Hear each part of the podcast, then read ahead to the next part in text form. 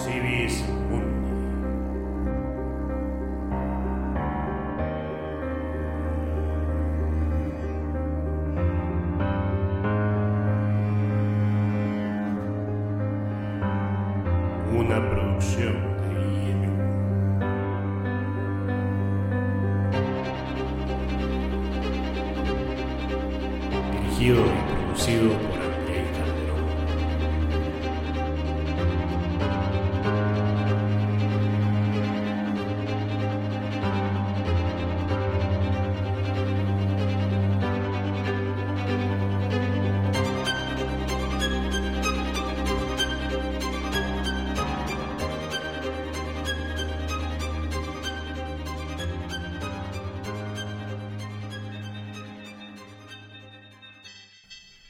Cada día nos despertamos y después o antes de ciertas rutinas diarias, es usual que la gran mayoría de nosotros tomemos una primer comida como desayuno. Nos sentamos a la mesa a disfrutar de un sabroso café, unas rebanadas de pan, un vaso con leche o jugo en naranja, tal vez unos huevos revueltos y podríamos agregar incluso jamón o tocineta. Unos minutos después estamos prestos para iniciar nuestra jornada sin ningún remordimiento, sin ningún temor, en automático. ¿Pero por qué? No nos hemos detenido ni un segundo a pensar en si el café que consumimos se procesó en máquinas y tostadoras que cumplieran con los estándares mínimos de limpieza, o que la leche que consumimos provenían de algún movino exento de algún prión altamente contagioso que pudiera provocarnos algún daño cerebral, o que los huevos provenieran de alguna gallina portadora de algún tipo de coronavirus transmisible a humanos. No nos detuvimos a imaginar y sopesar si el pan que consumimos estaba libre de hongos del centeno que pudieran provocarnos algún tipo de trastorno alucinógeno paranoide o si el jamón y el tocino que consumimos se derivaba de un porcino tratado para su procesamiento en alguna finca inocua sanitariamente para estos efectos. Es más, ¿Acaso nos inmutamos y fuimos dubitativos al momento de asir con nuestras manos la caja de cartón o la botella plástica de la leche o el jugo de naranja que íbamos a consumir por pensar en las decenas de personas que podrían haber tocado con sus manos cundidas de gérmenes, coliformes y patógenos que luego, de forma inevitable, se nos podrían transferir? Pues no, y es que nosotros como simples consumidores basamos nuestro diario transcurrir en una cadena inconsciente de confianza, una confianza que delegamos y depositamos en terceros agentes de mercado que es capaz nunca conozcamos. El comercio internacional en sí se basa en un enorme principio omnipresente de buena fe, y dicha buena fe hace que cada consumidor último delegue la responsabilidad implícita de proveer seguridad al siguiente eslabón en la cadena de consumo a su predecesor. Así hasta el origen de los insumos o materias básicas con los cuales se elaboran los bienes finales que nosotros y todos los consumidores del mundo consumen, gastan, agotan o depredan, día tras día. Este principio de buena fe y esta confianza implícita en la actividad comercial y logística se mantiene en parte gracias a la implementación en los últimos 20 años de procesos sofisticados de disminución de riesgos en la cadena de abastecimiento, y dentro de ellos el proceso insignia es la trazabilidad logística. ¿Pero qué es la trazabilidad logística? Pues bien, es un concepto que se ha venido utilizando desde los años 80 en diferentes industrias a lo largo y ancho del globo. Un ejemplo de ello fue la industria forestal, la que producto de la tala indiscriminada y tráfico de especies maderables en Liberia y la Amazonía en los años 80 y principios de los 90, inició de forma generalizada a implementar procesos de lo que actualmente se denomina trazabilidad forestal. Actualmente existen dos términos que a pesar que se usan indistintamente no son lo mismo. El primero es rastreabilidad y el segundo trazabilidad. La rastreabilidad es definida, por ejemplo, en el Codex Alimentarius de la Organización de las Naciones Unidas para la Alimentación y la Agricultura, FAO, específicamente en su manual de procedimiento como la capacidad para seguir el desplazamiento de un alimento a través de una o varias etapas especificadas de su producción, transformación y distribución.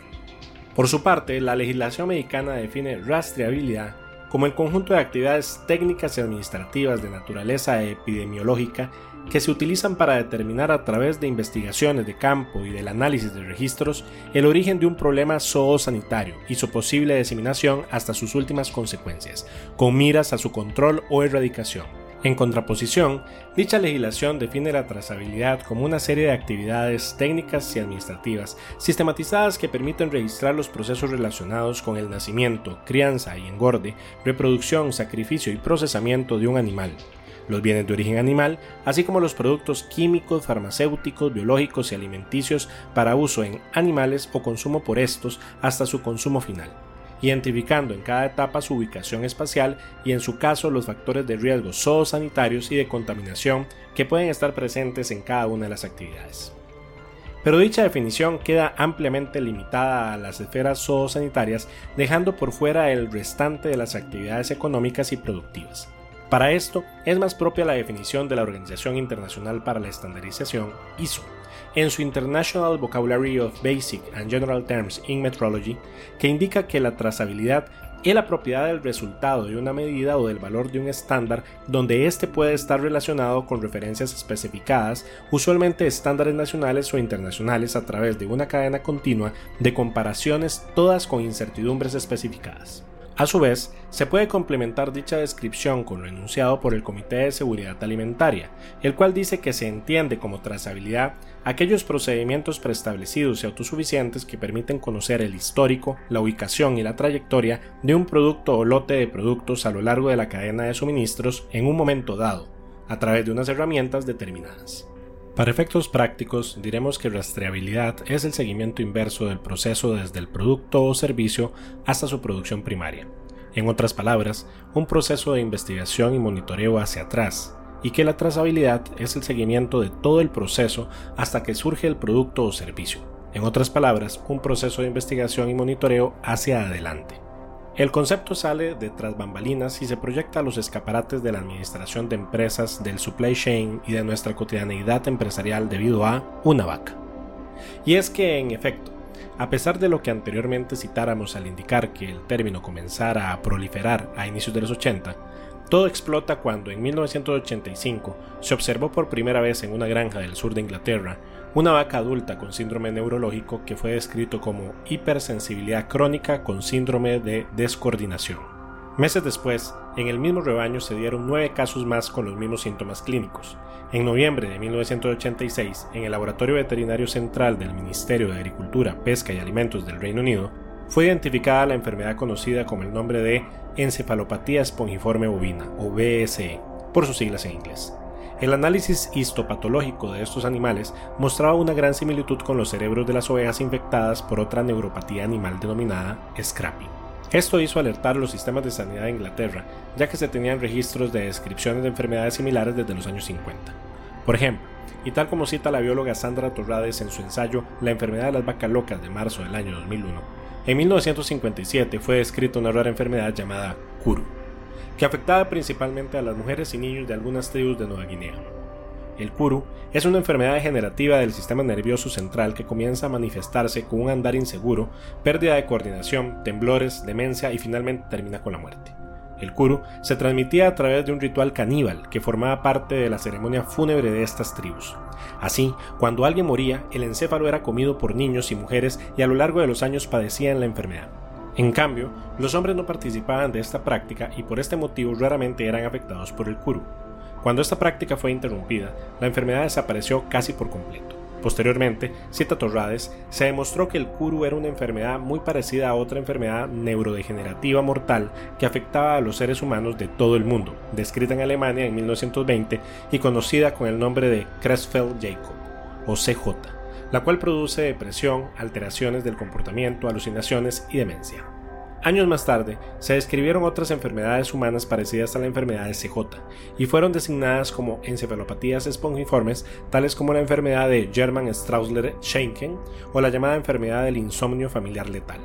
Por su parte, la encefalopatía espongiforme bovina pertenece al grupo de enfermedades llamadas encefalopatías espongiformes transmisibles o EETs que se caracterizan por la aparición de cavidades en las neuronas, dando un aspecto esponjoso al encéfalo y se hace muy evidente en cortes histológicos de los cerebros afectados.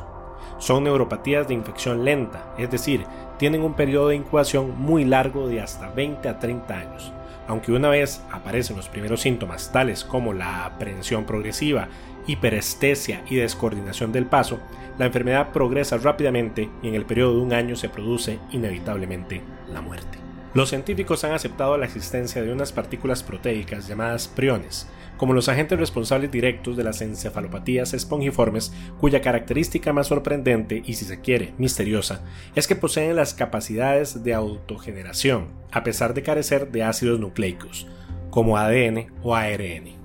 El hecho de que una proteína tenga capacidad de autogeneración y pueda transmitir una enfermedad infecciosa ha causado gran sorpresa entre la comunidad científica. Pues bien, en Inglaterra, la causa de la nueva enfermedad fue atribuida a la alteración, pocos años antes, del método de fabricación de las harinas alimenticias preparadas a partir de los despojos de origen ovino, rechazados en los mataderos. En otras palabras, el ganado vacuno inglés estaba siendo alimentado con despojos de otros animales y estos a su vez infectados con algún tipo de neuropatía. El gobierno británico, a modo de prevención, prohibió en 1988 el uso de suplementos alimenticios derivados de despojos de otros rumiantes para la fabricación de piensos, pero aún así, en 1997 se contabilizaron 170.000 casos de BSE en el Reino Unido, denominando coloquialmente la enfermedad como el síndrome de las vacas locas. Desde el anuncio de la primera crisis en marzo de 1996, el consumo francés de carnes bovinas cayó un 17%, estabilizándose pocos meses después en un 15%. En la segunda crisis de vaca loca de junio del año 2000, el consumo cayó entre 30 y 40%. Además de un descenso global del consumo, se estimó en ese momento que 20% de los hogares suspendieron totalmente, durante un largo tiempo, la compra de carnes vacunas. El menor consumo de carnes vacunas fue compensado por un aumento en el de aves y en el de carne de cerdo fresca. Con ciertas diferencias, esta caída de consumo se repitió en todos los países de Europa, a medida que se iban descubriendo casos de vaca loca en cada uno de ellos. Haciendo un resumen, la realidad fue superada por la percepción del consumidor, la especulación del mercado y el temor al consumo no seguro. El efecto económico fue inmenso y la depresión del sector cárnico se expandió por toda Europa. En la primera crisis de los 90, para abril de 1996, el Reino Unido decidió sacrificar todos los animales de más de 30 meses, un tercio de su stock ganadero. Y Francia, por su parte, siguiendo las recomendaciones de la Organización Mundial de la Salud, obligó el sacrificio de 76.000 animales de origen británico que estaban en territorio francés. De forma paralela a la crisis de las vacas locas, el sector alimentario mundial experimentó otra serie de crisis sanitarias tales como la listeria porcina de Francia y la aparición de E. coli en la carne picada de Estados Unidos en 1992, así como la aparición de E. coli en jugo de manzana en Estados Unidos en el 96 y la peste porcina del 98. Posterior a la crisis de las vacas locas, en forma periódica han aparecido de forma no cíclica crisis puntuales que han mantenido la preocupación latente del consumidor mundial, tales como la contaminación por dioxina de 1999 en los Países Bajos, la fiebre aftosa en Reino Unido del año 2002, la enfermedad de Newcastle en Estados Unidos en el año 2003, al igual que el inicio de la gripe aviaria en Países Bajos en el mismo año, el primer brote zoonótico de SARS en China para el año 2003, la gripe de pollos del sudeste asiático en el 2004 y más recientemente el brote de síndrome urémico hemolítico producido por E. coli, causante de la muerte de alrededor de 53 personas en Alemania, en lo que erróneamente se denominó crisis del pepino,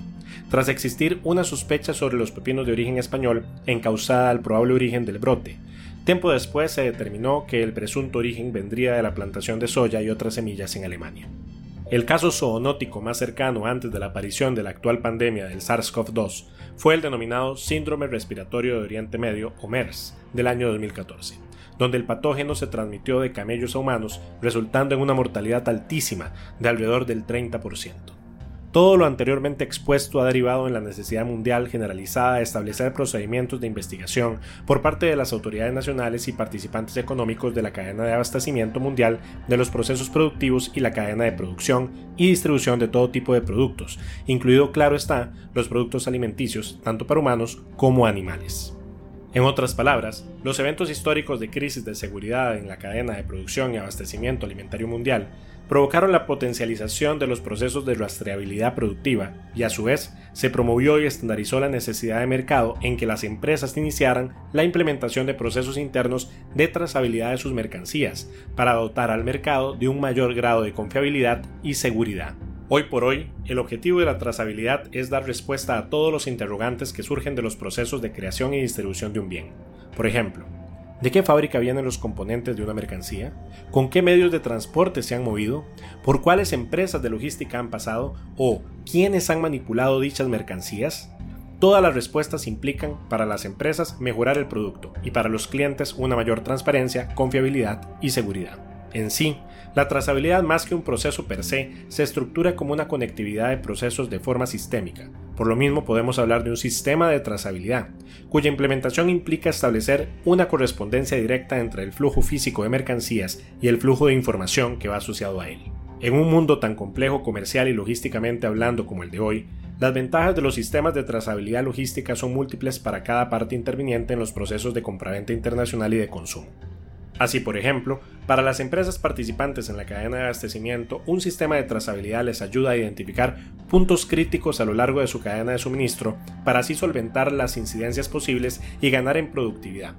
De esta forma, pueden rebajar los problemas relacionados con la mala manipulación o la contaminación de las mercancías, incrementando la calidad del servicio que ofrecen.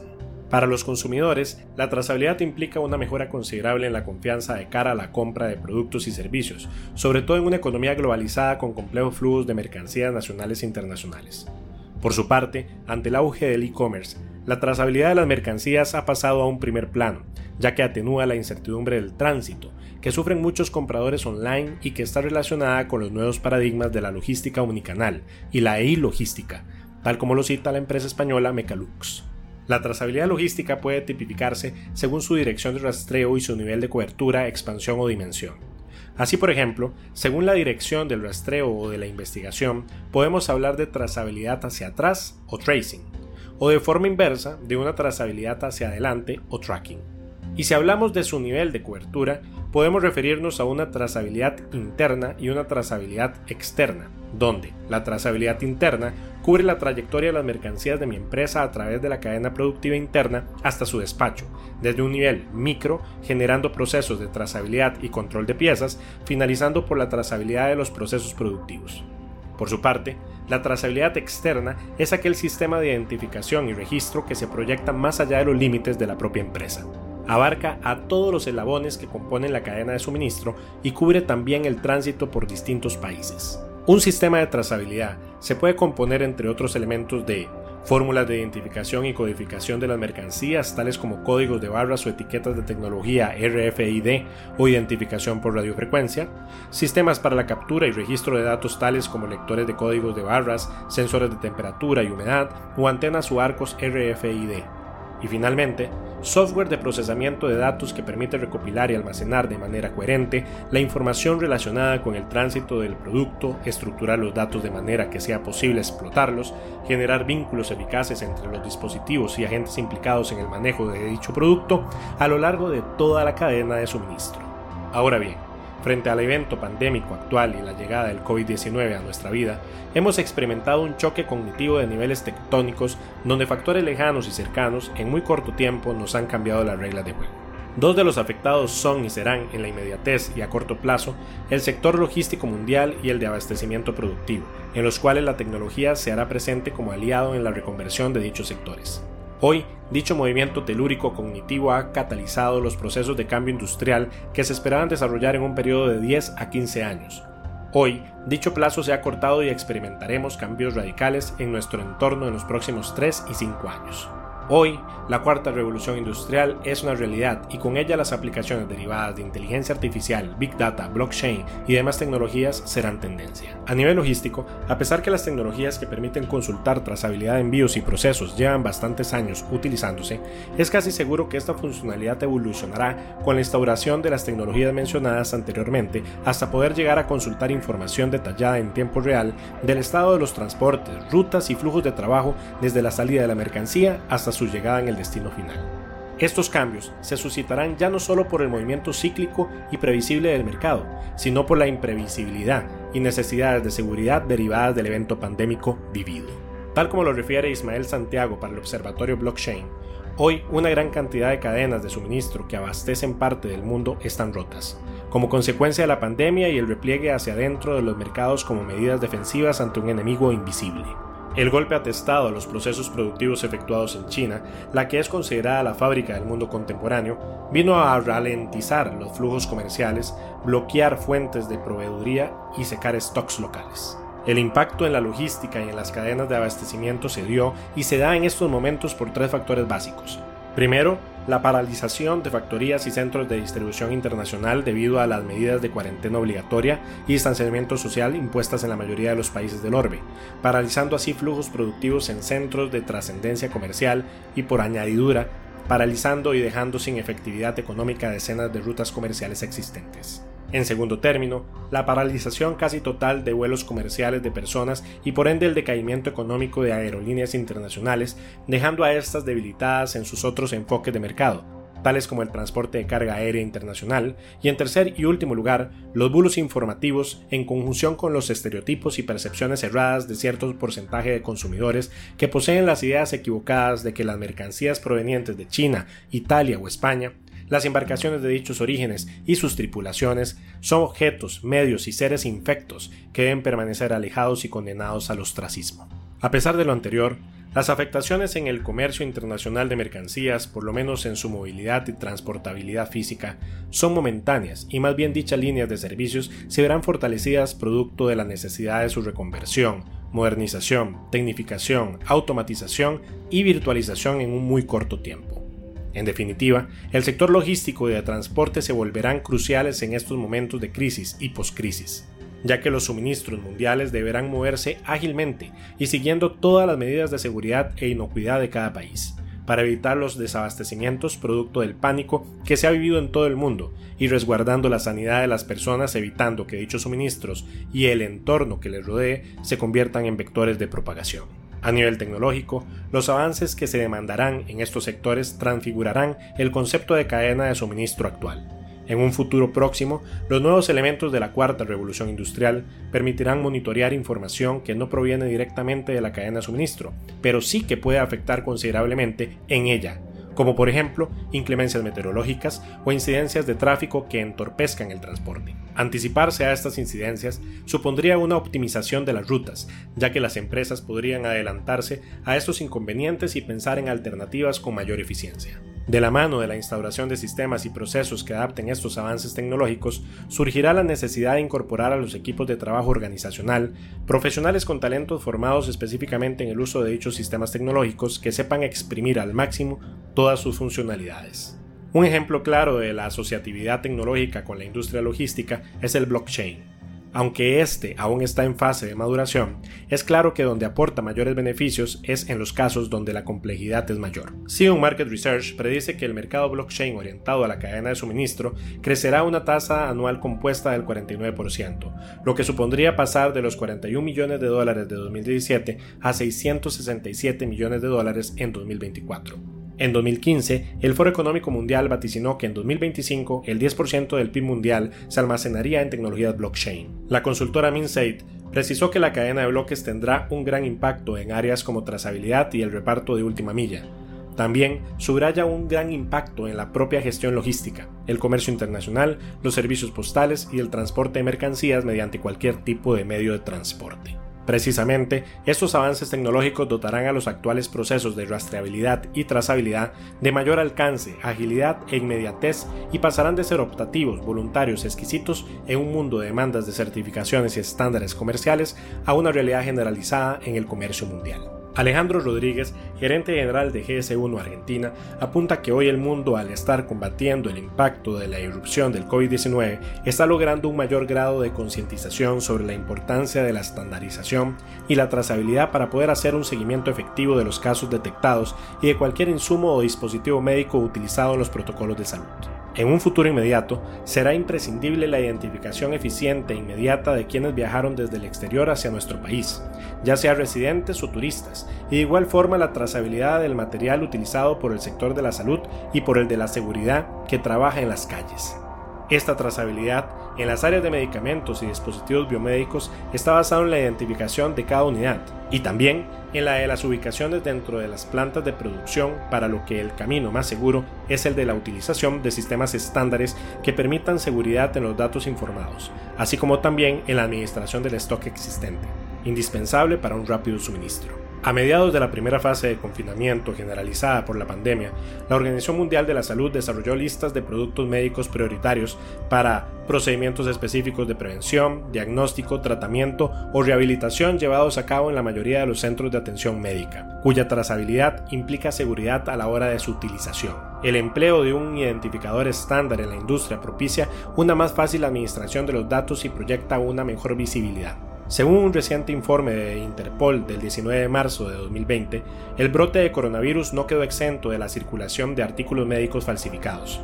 Se incautaron barbijos falsificados, desinfectantes de manos de baja calidad y medicamentos antivirales no autorizados a lo largo y ancho del mundo. A partir de esto, más de 90 países participan hoy en acciones colectivas contra esta práctica, que debemos alertar. Como corolario, tal como lo indican para la revista Más allá de las fronteras del Banco Interamericano de Desarrollo, los expertos Sandra Corcuera Santamaría, José Martín García San Inés y Crista Lucenti, hay que decir que ante un evento de las magnitudes experimentadas por el COVID-19 y su expansión, las cadenas de suministro necesitan seguir en funcionamiento hasta donde sea posible, para evitar el colapso del sistema comercial y financiero a nivel global y mantener los niveles de producción y empleo a nivel nacional en sectores críticos de la economía. Mientras los servicios sanitarios están en el frente de la batalla contra la epidemia, la respuesta rápida y coordinada de los servicios aduaneros y otras agencias fronterizas es fundamental para priorizar el despacho expedito de bienes necesarios como alimentos, medicinas, mascarillas, guantes, respiradores, equipamiento de protección, entre otros así como para garantizar que los productos importados o donados no comprometan la salud pública por no atender estándares de calidad y o seguridad nacional. De igual manera, los gobiernos deben intentar adoptar protocolos para no interrumpir el comercio de otros bienes que también son importantes para mantener la provisión de los mercados nacionales, de bienes de consumo y de bienes intermedios que permitan una pronta reactivación económica. Ante dicho escenario, la trazabilidad logística de mercancías será esencial como sistema de seguridad y confiabilidad de primera línea y dotar de previsibilidad y margen de acción a todos los actores de la cadena de suministro. Estamos, en definitiva, frente a la primera penetración concreta de la cuarta revolución industrial y la logística 4.0.